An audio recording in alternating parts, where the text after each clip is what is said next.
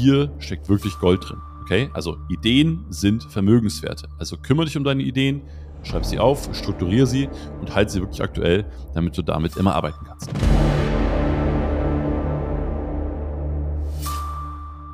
Es ist ja relativ einfach. Worauf du deine Aufmerksamkeit legst im Leben, das wird mehr. Und worauf du im Unternehmertum und im Investitionsleben deinen Fokus legst, auch das wird mehr. Und von daher möchte ich dir heute eine in meinen Augen völlig unterschätzte Asset-Klasse vorstellen. Also Asset ist gleich Vermögenswert und äh, möchte dir auch eine sehr einfache Anleitung mitgeben, wie du die für dich aufbauen kannst, wie du da wirklich Fleisch an den Knochen bekommst und äh, sie gleichzeitig einfach super gut pflegst. Kommen wir mal wieder zur Ursache. Die Ursache von jeglichem Unternehmenswachstum, Umsatzwachstum, von neuen Business und so weiter sind, Trommelwirbel, Ideen. Okay?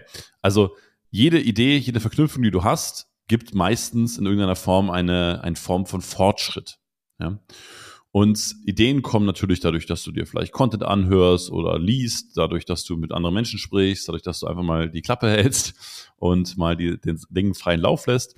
Oder auch eben dadurch, dass du bereits bestehende Ideen miteinander verknüpfst und äh, ältere Ideen beispielsweise wieder aufnimmst und nochmal neu denkst und vielleicht ein bisschen ein Stück weit veränderst. Und insofern fehlt mir manchmal ein bisschen das Verständnis dafür, dass den Ideen, die wir haben oder den Ideen, die du hast, so wenig Bedeutung beigemessen wird. Ich möchte einen einfachen Prozess vorstellen, wie ich damit arbeite und äh, wie du das für dich auch machen kannst. Weil das Ergebnis soll sein, dass du eine Art Ideendatenbank hast. Ja? Genauso wie ich genau wissen möchte, okay, welche Aktien sind in meinem Portfolio oder welche Immobilien oder welche Unternehmensbeteiligungen, möchte ich auch genau wissen, okay, welche Ideen sind in meinem Portfolio und äh, welche Ideen sind vielleicht äh, aus einer früheren Zeit und welche kann ich vielleicht verknüpfen miteinander.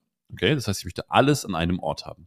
Und ich persönlich gehe da so vor, ich denke erstmal sehr, sehr gerne mit Stift und Papier. Ja?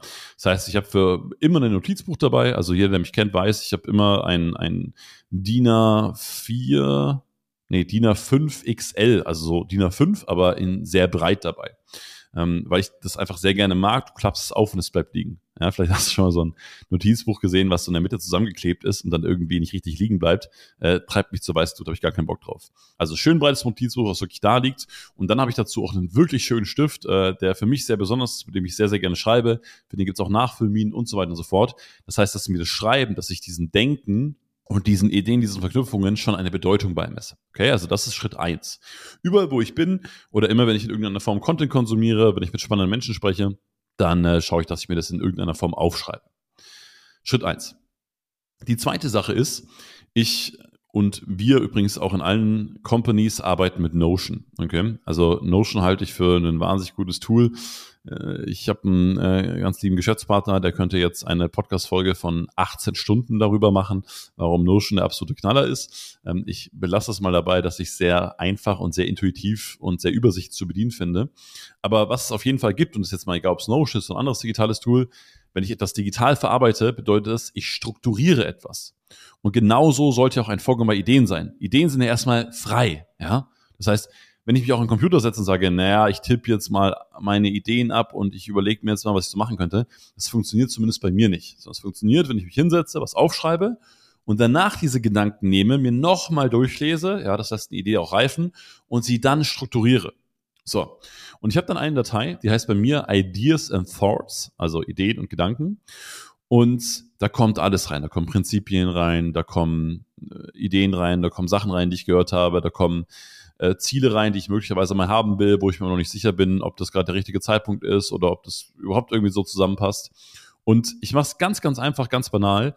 Ich mache einfach nur untereinander Stichpunkte. Ja, in Notion wirst du sehen, das ist super übersichtlich. Das heißt, es sieht auch nicht irgendwie wie Kraut und Rüben aus. Aber du hast dann mit der Zeit, ähm, und wenn du es mal ein paar Monate machst, so ein paar Jahre oder vielleicht sogar ein paar Jahre, hast du wirklich eine Datenbank voller Ideen. Und natürlich effekt, äh, erzeugt es auch so einen Effekt wie, wie bei dem Tagebuch. Ne? Du, du scrollst sie mal durch und siehst so, okay, was habe ich denn zu der und der Zeit gedacht? Ah, okay, da wollte ich das machen. Ah, hier hatte ich mehr Fokus auf das Thema. Ähm, oh, da habe ich ja noch ganz anders gedacht, was natürlich schön ist. Jetzt kommen wir aber zum wirklich gewinnbringenden Teil. Bei vielen Dingen ist es so, du hörst etwas oder du lernst bewusst etwas und manchmal brauchen Dinge ein paar Monate, bis sie in dir reifen, bis du sie vielleicht auch besser verstanden hast, bis du äh, neue Erkenntnisse hinzugewonnen hast. Ja, obwohl die Ideen nicht schlecht sind, sind sie vielleicht jetzt gerade nicht umsetzbar. Das beispielsweise, ähm, ich hatte mit meiner Frau, ähm, wir hatten immer so die, die Vision, wir haben früher gemeinsam immer Two and a Half Man geschaut und wir fanden die Bird immer so cool von Two and a Half Man. Ich habe gesagt, boah, es wäre so krass mein Traum, wenn wir zu Hause jemanden hätten wie, ähm, wie Bertha, ähm, sodass ich mich einfach überhaupt nicht mehr um irgendwas kümmere und meine Frau auch nicht und wir wirklich jemand haben, ein Engel quasi, eine Fee, äh, die sich bei uns um den Haushalt kümmert. Und dann war es ganz oft so, naja, brauchen wir noch nicht und äh, jemand, der irgendwie regelmäßig kommt und irgendwie reinigt, das reicht vollkommen aus. So, stand aber die ganze Zeit in meiner Ideenliste drin und äh, jetzt, wo wir Eltern werden und wo natürlich auch in dem einen oder anderen äh, Kontext der Workload noch ein bisschen ich will nicht sagen zeitaufwendiger, aber denkintensiver wird, ist mir die Idee wieder eingefallen, aufgefallen, habe gesagt, hey, okay, das, das setzen wir jetzt um, das machen wir jetzt ähm, und äh, schauen, dass wir jemanden für den Haushalt und natürlich auch für persönliche Assistenz, Besorgungen, äh, Botengänge und so weiter, dass wir sowas mehr oder weniger Vollzeit bei uns haben.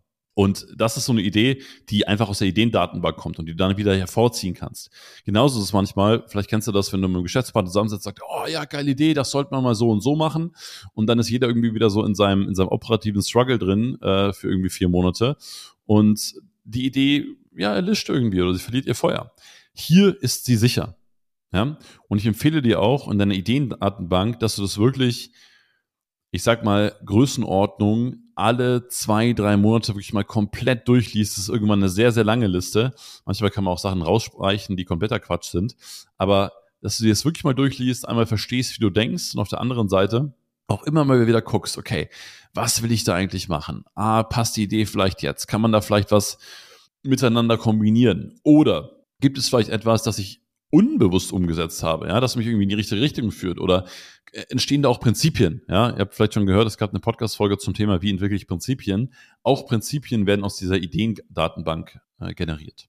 Und der letzte entscheidende Punkt ist, natürlich ist es schön, wenn man Notizbücher behält. Ne? Richard Brands macht das zum Beispiel, der hat alle seine Notizbücher ähm, in, seinem, in seinem Ressort. Ähm, und gleichzeitig ist es so, dass er auch dasselbe macht, was ich euch gerade empfohlen habe, dass er die regelmäßig durchliest wenn du jetzt halt irgendwann deine Schrift nicht mehr lesen kannst oder sagst, na gut, ob die, die 60 Notizbücher jetzt irgendwie immer noch da sind in ein paar Jahren, wage ich zu bezweifeln, dann hilft dir das digital natürlich total. Aber nochmal, hier steckt wirklich Gold drin. Okay? Also Ideen sind Vermögenswerte. Also kümmere dich um deine Ideen, schreib sie auf, strukturiere sie und halte sie wirklich aktuell, damit du damit immer arbeiten kannst.